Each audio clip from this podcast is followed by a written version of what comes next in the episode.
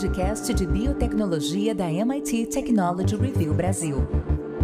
Apresentado por Origin Health Company.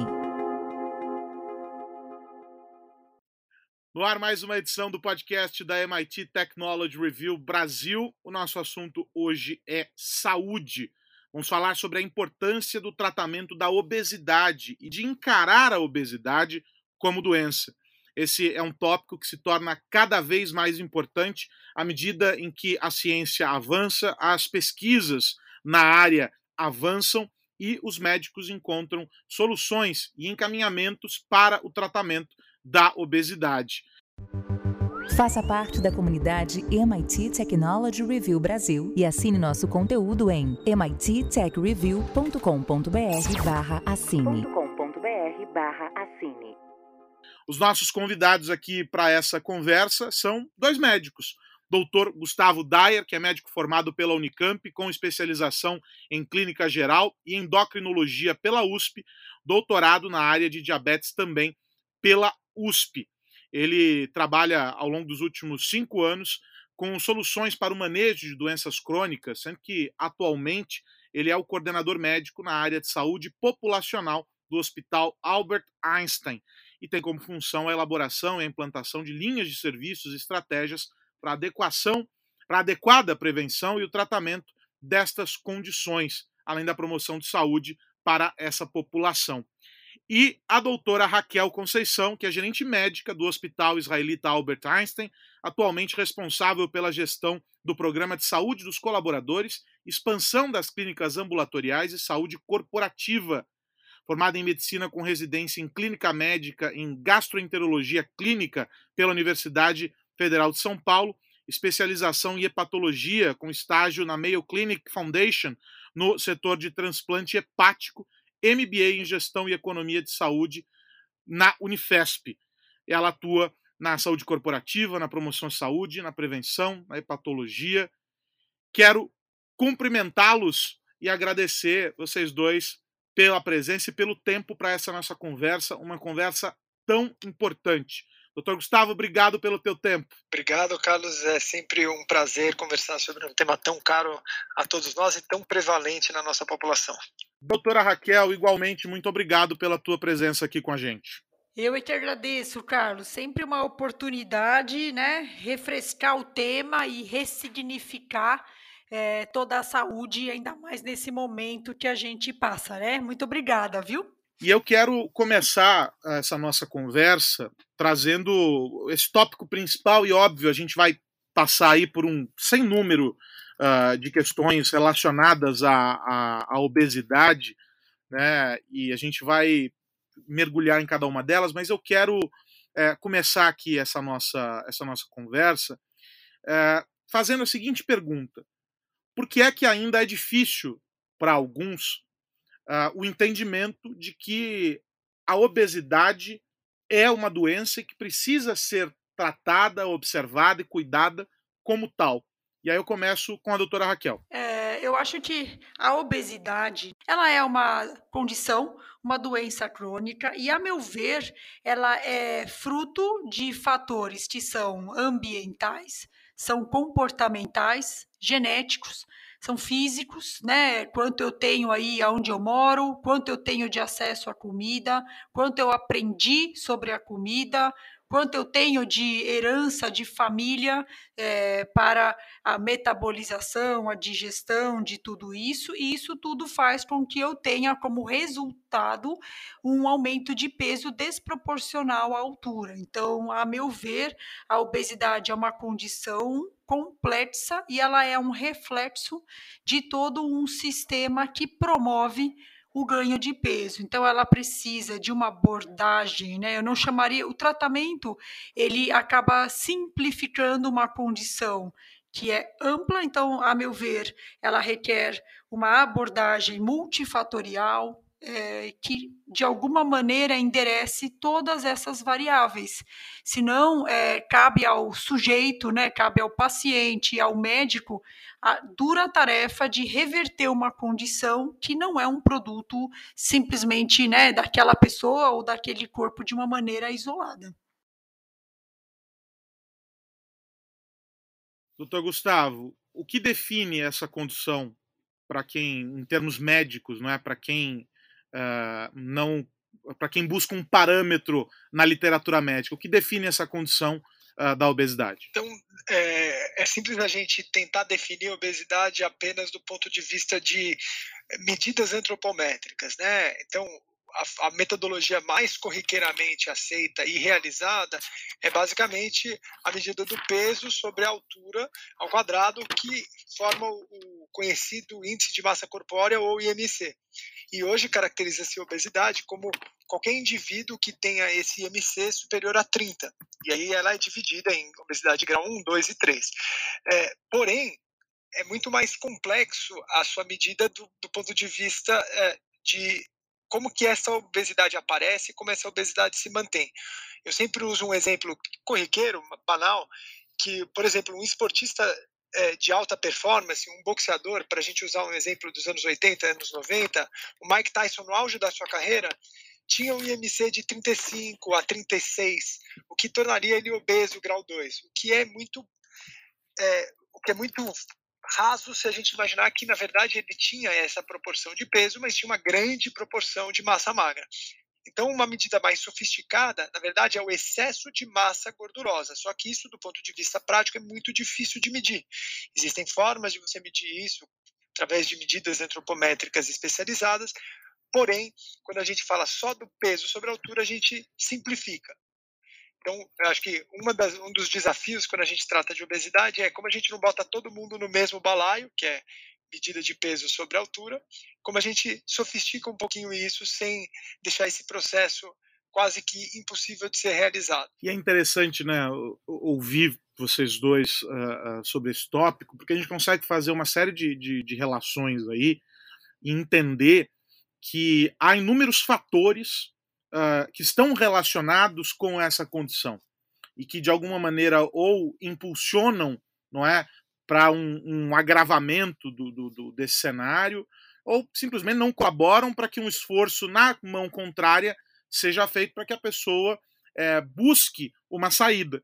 Então a gente tem aí, é, posso colocar dessa maneira, e quero ouvi-los a respeito de, de, de, uma maneira mais uh, técnica, mas em que o ambiente se torna também um fator importante uh, para uh, a promoção da, dessa, da obesidade. E isso também acaba colocando aí um fator adicional na hora de falar sobre abordagens para o acompanhamento desse paciente, para os cuidados, ou seja, também o ambiente entra como um fator importante, seja para piora ou para melhora dessa condição, né, doutor? Com certeza, né? Pode falar aí, Gustavo, mas é eu assim, essa pergunta é algo que me me motiva demais. Eu acho que como médica, né, e trabalhando numa super especialidade que amei e abandonei, né? A gente às vezes tem a tendência de que nas quatro portas do consultório tudo vai ser resolvido. Então, o ambiente, na minha visão, é, e dentro de uma visão de saúde populacional, que é a forma que a gente trabalha aqui no Albert Einstein, né, tentando ampliar um pouco esse conceito e essa estratégia de saúde, 80% dos problemas estão fora do ambiente hospitalar. Eles estão na comunidade, no acesso à comida, na educação. Então, é, na minha visão, o ambiente, a educação, o acesso a alimentos não processados, ele determina de uma maneira brutal o quanto você vai ter de peso né, para a altura, como disse o Gustavo. É, a obesidade ela é uma resultante disso, é, e eu diria que é um dos fatores mais importantes e mais difíceis de mudar. Né? É, eu sou de uma família armênia, casei com um chinês, então a comida é algo que é quase que cultural. Então eu lembro de né, é, uma mesa cheia, uma mesa farta tem uma série de significados. Como é que eu mudo toda essa cultura nas nossas comemorações e celebrações? Como é que eu trago o conceito de uma alimentação saudável, do menos processado, dentro de todo esse contexto que ele é cultural, ele é ambiental, ele é econômico, né? Então, o ambiente, na minha visão, ele precisa ser considerado no tratamento. O que você acha, Gustavo? É, é, acho que isso está muito bem posto, inclusive na literatura técnica, Carlos, você falou, para trazer uma abordagem mais técnica. Hoje a gente tem um dos grandes estudiosos da obesidade, é, é o Lee Kaplan, que é da Harvard University. E ele coloca muito claro, ele tem uma figura bonita, que é o mapa da obesidade, né, o sistêmico, o mapa sistêmico da obesidade. E nesse mapa sistêmico, os fatores ambientais, eles têm um peso enorme, como colocado pela Raquel, acoplados a fatores genéticos, né? A gente tem uma maneira muito grosseira de achar que a pessoa está ganhando peso ou tendo dificuldade para perder por apenas uma questão de opção. Isso acaba sendo uma visão extremamente simplista de um processo muito complexo, onde o ambiente não só potencializa, como a, a, Raquel bem colocou, mas como ele é um fator preponderante para a sua gênese, para a origem. Né? Então, sem dúvida, hoje, quando a gente correlaciona por que, que os países hoje que lideram os índices de obesidade, a proporção de, da, da, sua população como portadores de obesidade, que são México e Estados Unidos, o que, que levou eles a essa situação? muito do que tem, tem da cultura, e tem da cultura alimentar, e tem do ambiente que foi sendo fomentado ao longo de décadas, ou a, a quem diga até de séculos, que levou isso para uma situação de. É, a cada, cada, vez mais, cada ano que passa, esses números aumentam, cada, vai, cada vez mais as pessoas tentam perder obesidade, perder peso, perdão, e têm dificuldade de assim fazer, porque o ambiente e outros fatores acabam jogando muito contra. E aí, se a gente for entrar numa, numa ainda nessa questão de, de comportamentos e afins, é, a gente pode falar que a obesidade está relacionada a, a, um contexto social, a um contexto econômico, é, em, que essas, em que as pessoas estão inseridas, ou seja, é, essas predisposições também levam a um, um impacto, vou colocar em termos econômicos, mas é, a gente pode colocar isso de, de, outras maneiras, como comportamento, por exemplo, elas impactam a produtividade de alguma maneira? Com certeza, né? É, saúde corporativa, acho que é um universo pouco explorado. É, eu diria que a obesidade, né, o excesso do peso, ele primeiro, ele traz um estigma muito grande. Então, dificilmente você encontra uma alta liderança, uma liderança sênior, que é obeso mórbido. Ele tem é, por trás, ele carrega é, consigo né, é, a questão de, nossa, ele não conseguiu, ele não chegou lá, olha só, não se esforçou. Então, ele traz um estigma, um preconceito muito grande. Então, esse é o primeiro ponto. O segundo, os ambientes não estão adaptados para essa inclusão. A gente advoga tanto na questão da inclusão e da diversidade, e essas pessoas não têm uniforme não têm onde sentar, é, às vezes elas não encontram um ambiente que é acolhedor para as necessidades dela, né? É, e a terceira questão, então tudo isso vai levando não só um adoecimento físico como mental, é uma pessoa que não é incluída é, de maneira alguma, eu tenho a questão da normalização. Agora, na pós-pandemia, o que a gente vê nas organizações é um ganho de peso visível, né? E isso é normalizado. Então, o Gustavo, que é o especialista em obesidade, está desenvolvendo toda uma linha de serviços aqui no Einstein e a gente vê que é quase que a procura não existe, né? Ela existe, eu quero só uma orientação, não, não, eu não estou acima do peso, e a gente vê que pelos corredores essa condição é quase que normalizada. Então, é, enquanto tudo isso não aparecer, né, e à medida que eu sou normalizada, quando eu não me sinto bem, eu não sou ouvida. Então, eu chego num serviço de saúde, isso é um último fenômeno que eu trago, tem uma lista, mas é, quando eu estou acima do peso, quando eu procuro um médico, é, normalmente ele também tende a normalizar uma dor. Eu não estou confortável naquela, naquele corpo, né? É, e o que ele faz? Ou tudo é culpa da obesidade, né? Ou seja, quando você perder peso, tudo isso melhora. Então, eu não vou escutar mais nada que você me trouxe. É, ou é, quando você vai, isso é negligenciado e eu deixo de pesar. O Gustavo fez um trabalho brilhante aqui, né, onde ele viu que menos de 20% das oportunidades de você medir peso e altura e ter a chance de orientar esse paciente em qualquer entrada, tá? Pronto-socorro admissional, demissional, consulta ambulatorial, isso passa batido, né? E eu perco também a chance de fazer a diferença na vida dessa pessoa. Então, é, eu acho que a obesidade, dentro de todo esse contexto, e então essa falta de escuta, essa falta de cuidado, ele leva a um adoecimento Isso tudo associado aos próprios riscos inerentes a essa condição. Então, veja, é, é uma bomba relógio. E aí eu chego no último ponto, que é a parte mais, né? Então, assim, a gente de todos os lados bate na condição, e o último ponto são esses programas que a gente vê muito no mercado corporativo, superusuários, crônicos, né? O Gustavo sabia até mais do que eu, e eles fazem o quê? Eles vão na base, simplesmente pegam as pessoas que mais usaram o serviço, como se elas é, gostassem de fazer 40 visitas no pronto-socorro por mês, né? E essas pessoas são quase que separadas do grupo e monitoradas, ligadas, torturadas, e de novo, eu deixo de olhar essas pessoas como indivíduos, como pessoas que têm necessidades e que não são ouvidas em nenhuma instância, em nenhum lugar que elas estão pedindo por ajuda. Então, é claro que ter obesidade vai me é, promover, né, vai promover uma condição muito pior seja de saúde mental, seja de saúde física, né, e seja também profissional. Eu com certeza vou ser prejudicado, né? a gente começa a entender é, as estatísticas, ou seja, ouvindo a descrição da doutora Raquel e cruzando com estudos e dados que vêm sendo colecionados, a gente entende o impacto disso para as organizações, é, materializando valores. Né? Dias de trabalho perdidos, o quanto Exato. do desempenho daquela organização poderia ter sido melhorado. Por exemplo, há estudos que identificam aí que pelo menos um milhão de, de dias de, de, trabalho podem, podem ter sido perdidos por fatores relacionados à, à obesidade. Então, falando de Brasil. Se a gente começa a olhar uh, outros países, a gente vai ter, claro, cenários diferentes, mas não importa. É, independentemente da região, há um impacto. A perda dos dias de trabalho, uma redução do potencial daquela pessoa, do potencial de entrega daquela pessoa, enquanto ela está presente, ou seja, tanto pela ausência quanto por uma presença não aproveitada, há um impacto para as organizações. Ou seja, talvez esse seja um caminho para que as organizações entendam que esse é um problema para ser é, trabalhado internamente, não só do lado de fora quando o paciente está na vida privada dele, né? Quando o colaborador está na vida privada dele.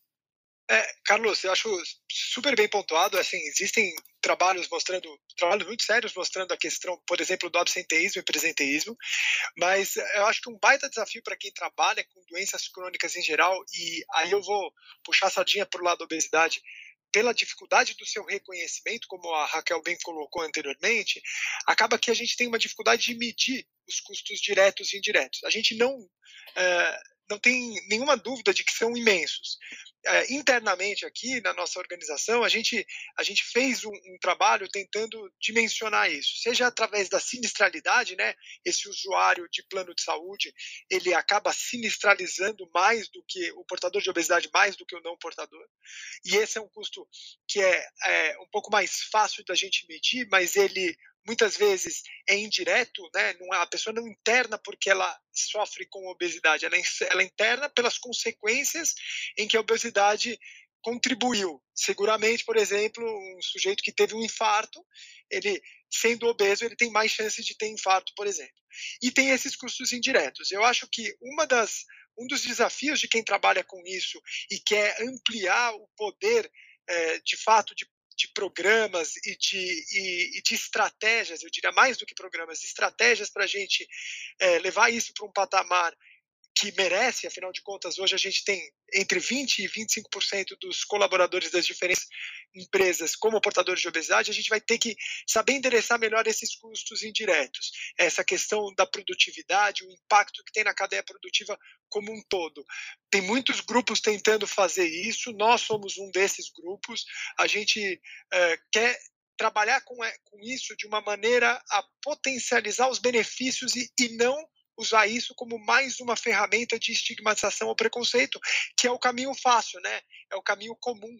E, e, e, eu acho que isso tem uma ressonância muito grande com a fala anterior da Raquel, no sentido da gente colocar a obesidade como doença sim, obesidade como um potencializador de dificuldades para uma organização, mas entender que a obesidade não é simplesmente força de vontade do paciente se propor a, olha, agora eu vou perder peso. Não, é uma complexidade que passa por um tratamento médico em si, sim, mas também trata por todos os fatores que a gente já falou, né, ambientais e socioeconômicos, até pela questão do acesso a esse tratamento adequado, que é um desafio enorme na nossa sociedade, onde o médico também, o profissional de saúde em geral, não reconhece e tem pouca capacitação para o tratamento adequado de uma, de uma doença tão complexa quanto a obesidade talvez as empresas de uma maneira geral, e aí, evidentemente que se a gente for olhar a visão de vocês como médicos, ela é muito mais próxima dessa, dessa realidade, porque vocês estão olhando o paciente, né?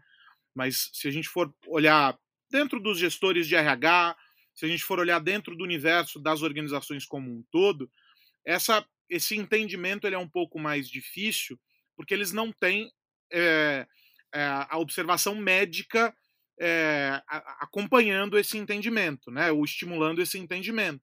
Mas eles materializam esses, esse, esses desafios é, em números e começam a perceber como isso tudo é, afeta a empresa. Da mesma maneira em que, talvez agora durante a pandemia, é, se identificou em algumas, em, em, algumas organizações a necessidade da desconexão. É, empresas pedindo para os colaboradores: olha, chega um determinado horário, Desconecte-se. Você está em casa o dia todo, você não vai responder e-mail, uh, WhatsApp, o que quer que seja durante o dia. Porque eles foram entendendo que havia prejuízos ali. Nessa mesma linha, o que, que vocês imaginam que poderia ser, pensando essa abordagem ampla ainda, tá? Uh, o papel da empresa, da organização, como um fator a contribuir para a redução do problema dentro daquilo que as empresas podem fazer, porque é óbvio, a empresa não vai pegar lá o colaborador pelo braço e encaminhar ele é, como se fosse um, alguém tutelado para que, que curte, hein? Eles fazem isso, eles fazem isso, mas que, quais são essas ações se a gente for olhar de maneira geral, doutora? Olha, é, eu acho que empre... o trabalho por si só, se você olhar na forma crua da palavra, ele é um determinante social, né? O fato de eu pegar um grupo de pessoas que fizeram uma que tem uma formação X, que vão ganhar um dinheiro X, sentar numa cadeira X, só isso eu já determino quanto ele tem de chance de é, sobreviver ou não, né? Então eu dou para ele um salário, uma cadeira, um plano de saúde. A própria organização do trabalho, ela é um determinante social e, claro, de saúde e de doença. Mas a organização, eu vejo que ela é, de fato, um lugar fundamental para a promoção da saúde eu vejo dois lugares importantes na organização. O primeiro é na liderança. A liderança precisa, de alguma maneira, ter ferramentas, ter conhecimento, e eu acho que a nossa missão enquanto profissionais de saúde é um prazer estar aqui de novo, né? É, mas a nossa missão é desmistificar. Então, é trazer o conceito e para quem? Para o líder, o líder da linha de frente, o líder administrativo, né, o líder de saúde. Por mais que a gente né, ache que isso é óbvio, então, como é que a gente traduz todos esses conceitos, mostra o impacto do ambiente, de uma decisão, às vezes uma decisão da liderança, como você falou, né? De liberar mais cedo, de desligar o Zoom, faz com que eu faça uma refeição mais saudável, né? Eu trazer iniciativas para a organização, vamos aprender a cozinhar, Vamos mapear onde essas pessoas moram, vamos mapear o acesso que elas têm a alimentos não processados, que são os desertos alimentares, onde moram meus colaboradores, eles têm acesso, o que eu posso fazer para ajudá-los? Simplesmente dar um ticket, é, isso não é promover saúde, né? Isso eu não vejo, é, ele excede um benefício. Para mim, o benefício tem que, de fato, fazer um bem. Eu acho que o benefício do novo milênio é algo que de fato te conduz a algo que vai te fazer bem, te trazer qualidade. Então eu vejo que a empresa precisa oferecer e não são coisas, né, como a gente já falou aí anteriormente, simplificadoras. Não é fácil, é uma jornada, não dá para sentar no cantinho. É, então a primeira coisa é a empresa assumir e olha, eu ando em empresas há mais de 20 anos. Por incrível que pareça, nenhuma empresa me pergunta sobre obesidade. Zero.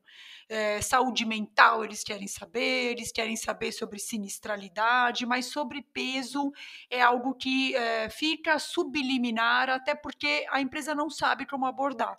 É nosso papel ajudar, mostrar, alfabetizar no tema. E a segunda coisa, que é uma iniciativa que parece é, porta dos fundos, eu vou chamar, mas ela tem um efeito enorme na organização, é olhar o que eu, como empresa, ofereço para o meu funcionário enquanto comida. É olhar a máquina de café. As máquinas de café, por exemplo, da nossa organização, todas vinham por default programadas para aquela colher generosa de açúcar. O simples fato de tirar o açúcar da programação básica é uma ação. É, a gente tem empresas que têm supermercado, que têm né, conveniência dentro das suas plantas é, olhar para isso, qualificar né, e exigir o mínimo de é, produtos frescos, produtos integrais, que esse colaborador tenha acesso a esse tipo de alimento, são ações que a empresa pode fazer e que não custam nada. Criar uma política alimentar, né? O que, que nós, enquanto corporação, queremos, o que nós entendemos que é saudável. Né? Eu acho que tem uma parte sim é do colaborador. Agora, eu preciso dizer o que, o que importa para mim. Eu acho que complementando e de maneira importante, e, e, Carlos, você pergunta, né? O que, que as, as, as organizações poderiam fazer? Então, por exemplo, se propor a ter um ambiente nutricional mais saudável dentro da sua empresa, que é o que a Raquel falou, e, e olhar para isso de maneira é, não punitiva, não é tirar coisas, mas facilitar o caminho correto ou facilitar o caminho mais adequado, que é a gente dar o toque para o bem, é você potencializar comportamentos que a pessoa quer ter de maneira saudável. Hoje eu acho que é uma coisa simples de baixo, baixo custo e alto impacto, que é a mudança do, do, do cafezinho que vem a, o default sem açúcar. Aí você dá a opção da pessoa optar talvez por menos açúcar. E, e, e ir muito mais pela linha. É muito difícil a gente falar sobre peso. Peso tem estigma, as pessoas não gostam de contar o seu peso, as pessoas não gostam de se comparar em relação ao peso. Talvez ir pela linha de, de estilos de vida mais adequados, que é, levem indiretamente a uma melhora dessa questão do peso, seja através da, da questão nutricional, seja através da movimentação, estimular a reuniões é, andando, agora que a gente está na época online, estimular literalmente as pessoas a fazerem parte das suas reuniões de pé. E são pequenas mudanças que podem ter um impacto significativo mais para frente e que são muito mais simples do que a gente propor desafios que já são sabidamente inadequados, daqueles vamos todo mundo perder não sei quantas toneladas, e aí as pessoas perdem isso em um mês e reganham o dobro no mês seguinte. E isso está comprovado cientificamente de que não só não funciona, como é ruim. Então, eu iria muito mais pela ótica de é, como a gente promove estilos de vida mais adequados que vão levar a uma melhora dessa questão do peso e da obesidade em si. Vocês acreditam volta... em uma mudança de, de percepção provocada pela Covid-19, pela pandemia? Porque eu não sei se sem, sem tem dúvida. uma questão, claro, é, é... cosmética, as pessoas dizendo, ah, estou em casa, estou... engordei, perdi a roupa e tal mas tem também um olhar para a saúde nesse caso aí, do prejuízo causado uh, por esse processo, né, doutor? Carlos, para ser bem transparente com você, eu, eu, trabalho com obesidade há alguns anos e a gente tem uma grande dificuldade até dos pacientes entenderem que a obesidade é uma doença. Muitas pessoas entram, por exemplo, uma consulta e aí você fala: Olha, vou te dar os seus diagnósticos. Um deles é que você é obeso. Eu falo assim: Não, mas eu achei que eu só estava acima do peso. O que, que a Covid, essa tragédia, trouxe para nós? A gente sabe e os pacientes sabem, e está na mídia, que obesidade é comorbidade. E é mesmo, tá? Hoje a gente tem dados concretos mostrando que, por exemplo, uh, um de MCA aumenta em 5% a chance de você ter uma complicação para Covid.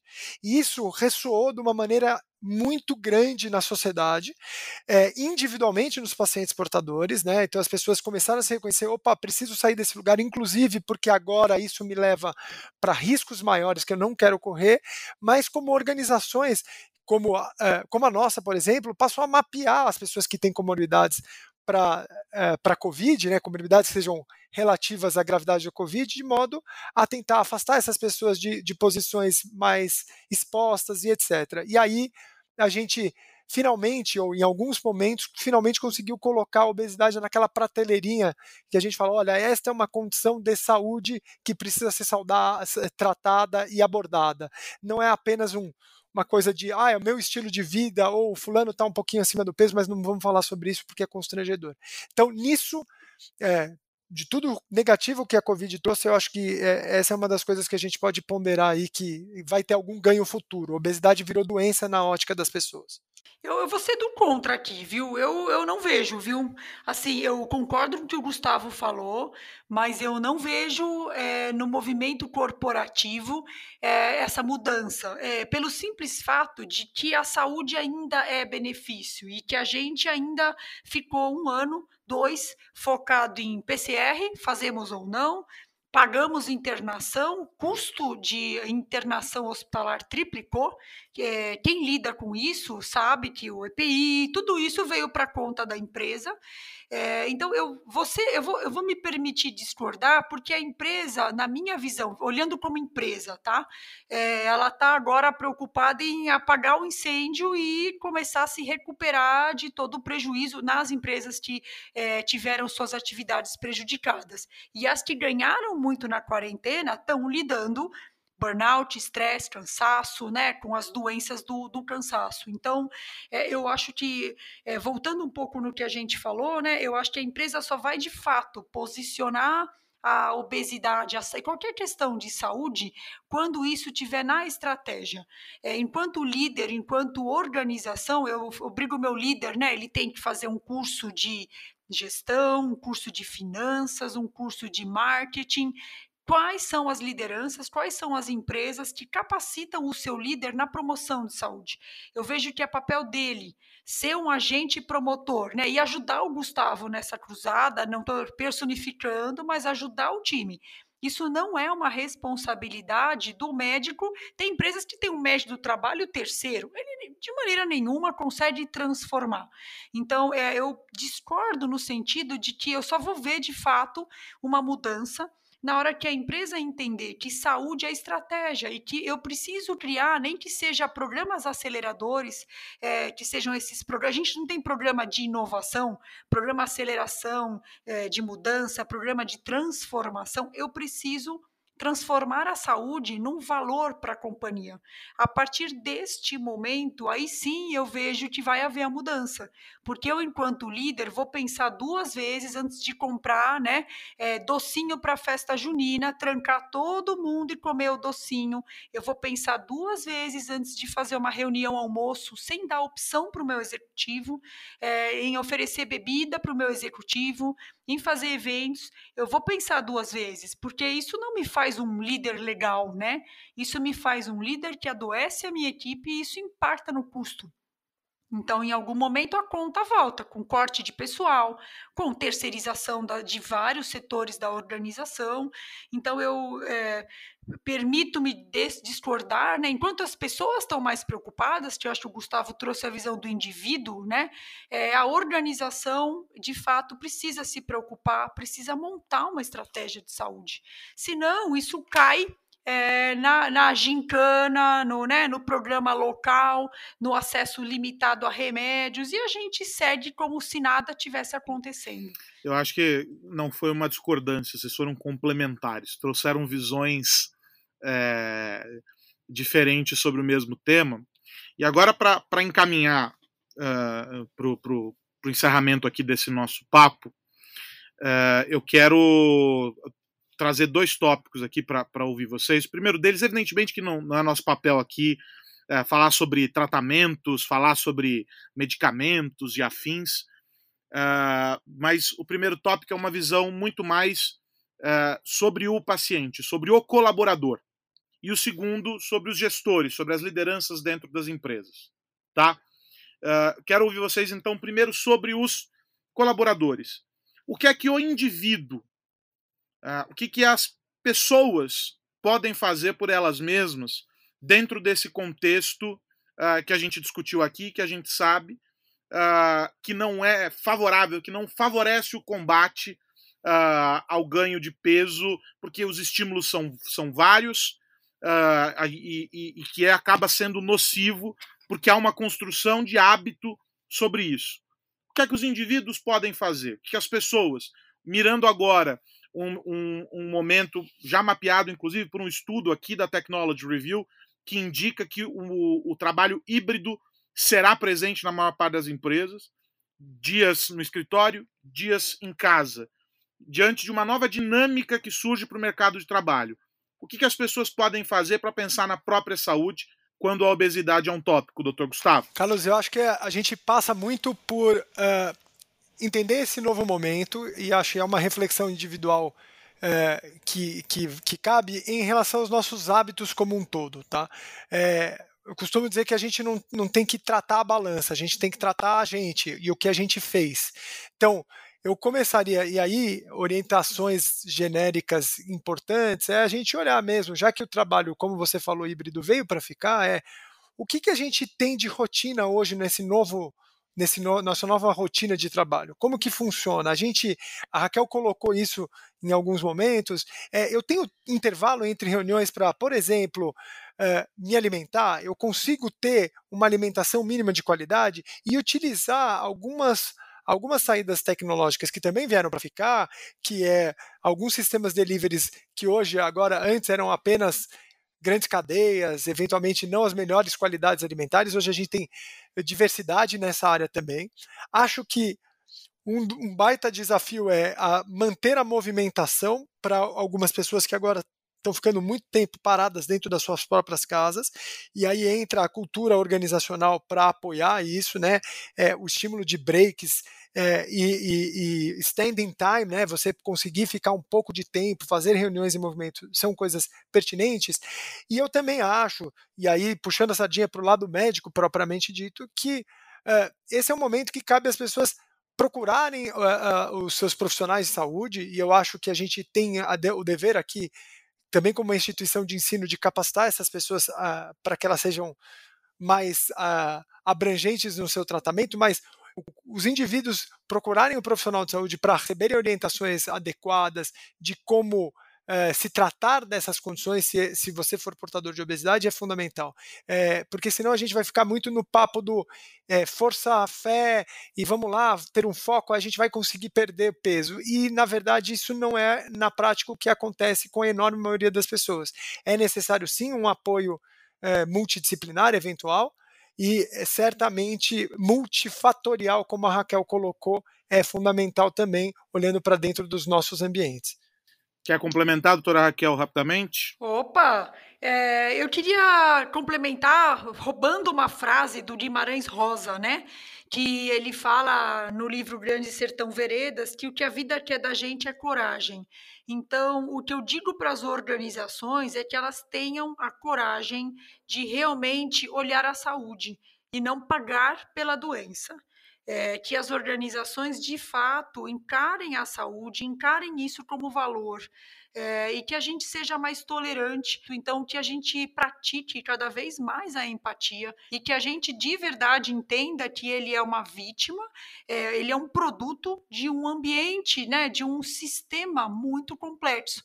E o fato de eu estar dentro do peso não me faz nem melhor nem pior. Então, é, eu convido as empresas a terem coragem, a discutir, a colocar a saúde na sua estratégia, a parar de pagar conta de doença, para que de fato esse diálogo que a gente está tendo aqui, que é o primeiro que eu tenho em 20 anos de saúde corporativa, acho que só tenho esses diálogos com o Gustavo, né?